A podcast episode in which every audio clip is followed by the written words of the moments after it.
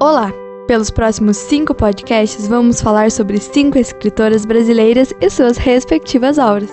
A primeira autora escolhida foi Clarice Lispector, um dos ícones na literatura brasileira.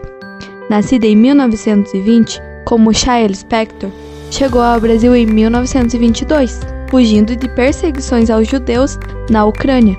Apesar de ter desembarcado em Maceió, a escritora considerava sua cidade natal o Recife, onde morou dos 4 aos 15 anos. Hoje vamos conhecer cinco dos seus principais livros, e Perto do Coração Selvagem, de 1943, é o primeiro. O romance de estreia de Clarice Lispector já traz a marca do seu estilo introspectivo e foi premiado como o melhor romance de estreia pela Fundação Graça Aranha, em 1944.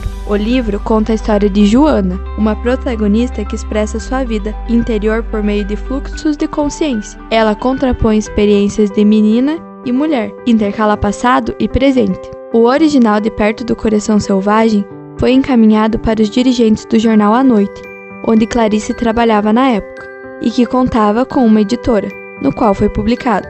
O livro deu o que falar no círculo literário, recebendo elogios da crítica e comparações com escritores como Virginia Woolf e James Joyce. Mais tarde, Clarice afirmaria não ter lido nada desses autores, antes de escrever seu primeiro romance.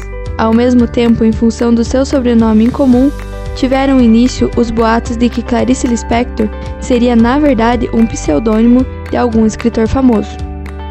O segundo livro, Laços de Família, de 1960, a primeira coletânea de contos lançada por Clarice Lispector, contém entre suas três histórias algumas narrativas curtas mais célebres da escritora. É o caso de amor no qual a visão de um cego mascando chiclete leva a protagonista, uma dona de casa dedicada ao marido e aos filhos, a confrontar a própria existência. Da mesma forma, os demais contos do livro trazem personagens surpreendidos por uma perturbação da banalidade de suas vidas cotidianas, a partir da qual descobrem a realidade que conhecem e são levados a uma contemplação filosófica da vida. O terceiro livro, A Paixão Segundo GH, de 1964, GH, a protagonista e narradora do romance, despede sua empregada doméstica e decide fazer uma limpeza no quarto de serviço. A partir desse enredo, aparentemente banal, nasce uma das cenas mais conhecidas da literatura brasileira.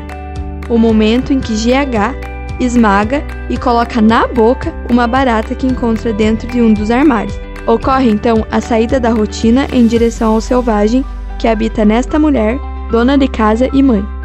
A Hora da Estrela é o quarto livro, lançado pouco antes do falecimento da escritora em 1997.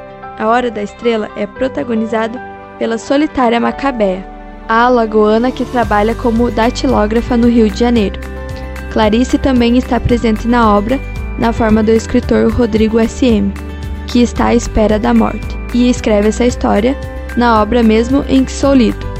Desprovida de atrativos, Macabeia passa as horas vagas ouvindo a rádio e namora o metalúrgico nordestino olímpico, que acaba deixando para ficar com Glória. A protagonista continua sozinha, até que um dia, seguindo uma recomendação de Glória, visita uma cartomante, que revela toda a inutilidade de sua vida, mas também prevê o casamento com um estrangeiro rico. O último livro é A Descoberta do Mundo, de 1984.